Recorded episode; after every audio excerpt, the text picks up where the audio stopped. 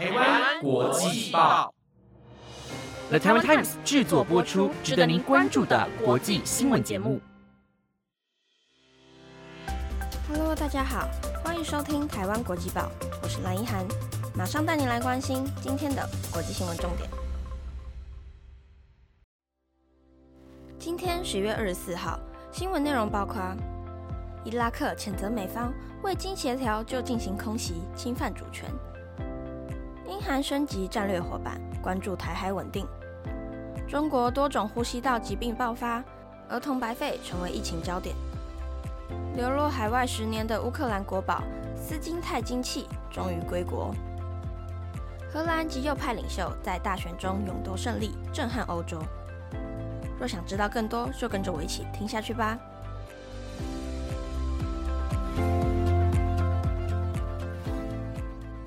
首先带您来关心伊拉克谴责美方侵犯主权。美军驻于伊拉克部队附近，近期遭受到六十次民兵组织攻击。为回应这次攻击，美军二十一日起对巴格达南部发动两波袭击，导致伊拉克真主党旅有八名武装成员丧生。伊拉克政府今天发表声明，强烈谴责美国对巴格达境内民兵组织进行空袭，并指责美方未事先与伊拉克政府进行协调。这一行动被视为对伊拉克主权的严重侵犯。伊拉克政府也表示，这一袭击的行动缺乏协调，未提前通报伊拉克当局，违反了国际法和两国之间的军事合作协议。根据路透社报道，美国国防部官员所述。从上月七日，哈马斯对以色列发动袭击以来，部署在伊拉克和叙利亚的美军已遭受到六十六次攻击。美军本月二十一日透过两波战争突袭进行正式回应。真主党旅方面声明警告美方，如果持续发动攻击，不排除他们会进行更广泛的反击行动。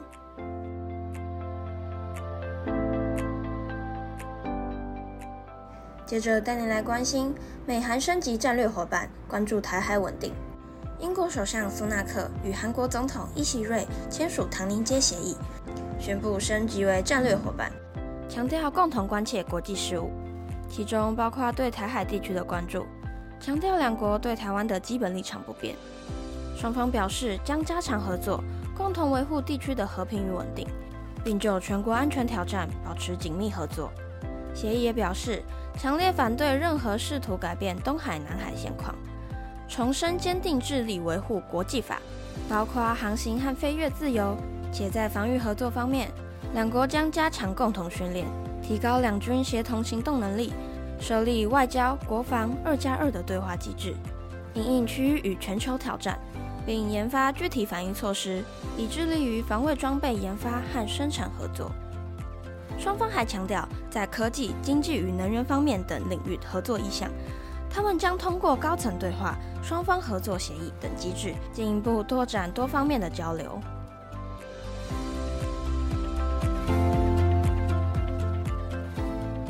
接着带您来关心中国呼吸道疾病爆发，儿童白肺成为疫情焦点。中国各地呼吸道疾病在近期爆发，引发社会关切。其中不少儿童感染后出现白肺现象，成为疫情中的一大焦点。儿童白肺患者主要表现为呼吸急促、气喘、发烧等症状，病情严重者可能需要住院治疗。各级卫生部门已启动应急响应机制，积极采取措施应对疫情，呼吁公众保持警惕，加强防御。专家指出，目前疫情的具体原因仍在调查之中，但初步显示。空气污染、气候变化与病毒传播等多种因素，可能与此次呼吸道疾病的爆发有关。卫生部门已经派遣专家组成工作小队，加强对疫情的监测与研究，以便迅速制作科学有效的防控措施。政府已经启动应急预案，加强医疗资源调度，确保疫情应对的及时性和有效性。为了减少疾病的传播风险。卫生部门呼吁公众注意个人卫生，勤洗手，佩戴口罩，保持室内通风，避免长时间在拥挤的场所逗留。同时建议儿童注意保暖，减少户外运动，以降低感染风险。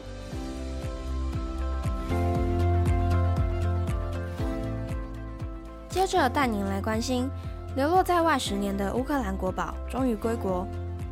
乌克兰政府正式宣布，经过长期的法律争端，荷兰最高法院判决将这宝物还给乌克兰总统，成功夺回被称为斯基泰金器的珍贵文物。这项宝贵的文化遗产曾在过去十年中流落在外，如今终于归国。斯基泰金器是乌克兰的一个珍贵国宝，是一枚纯金头饰和一枚纯金项链，各重于一公斤。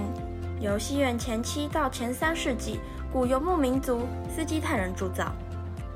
但在二零一四年俄国吞并乌克兰克里米亚后，本于荷兰展览的斯基泰金器。却让荷兰政府陷入是否归还的两难，因为乌克兰政府和已经拥有克里米亚博物馆的俄国都宣称拥有这批文物的所有权，但基辅却坚持这是乌克兰国宝，属于乌克兰国所有。双方为此纠缠多年，于今年六月，荷兰最高法院维持下级法院判决，将这批宝物归还给乌克兰总统，并于今日抵达乌克兰。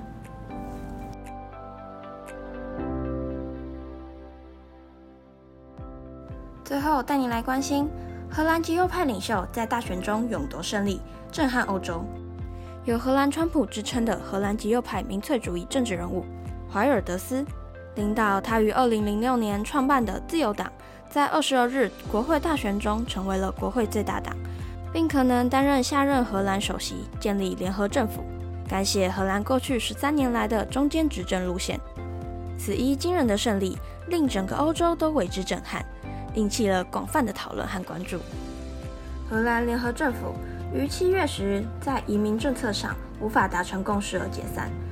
怀尔德斯趁势主打他常年坚守的反移民牌。选前民调原本显示自由党得票率落在三或四，但选举结果显示自由党异军突起，成为国会最大党。未来将关注这位荷兰版川普的施政举措，看他如何应对国内外的种种挑战。以及是否能够实现他在竞选中承诺的改革与发展。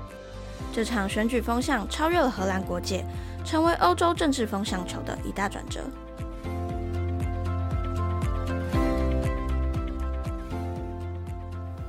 以上是今天的台湾国际报新闻内容，由了台湾 Times 制作播出。不知道你对今天的哪则消息是更加的印象深刻呢？都欢迎在台湾国际报的 Instagram。或 Apple Podcast 底下留言哦，我是蓝一涵，我们下次见。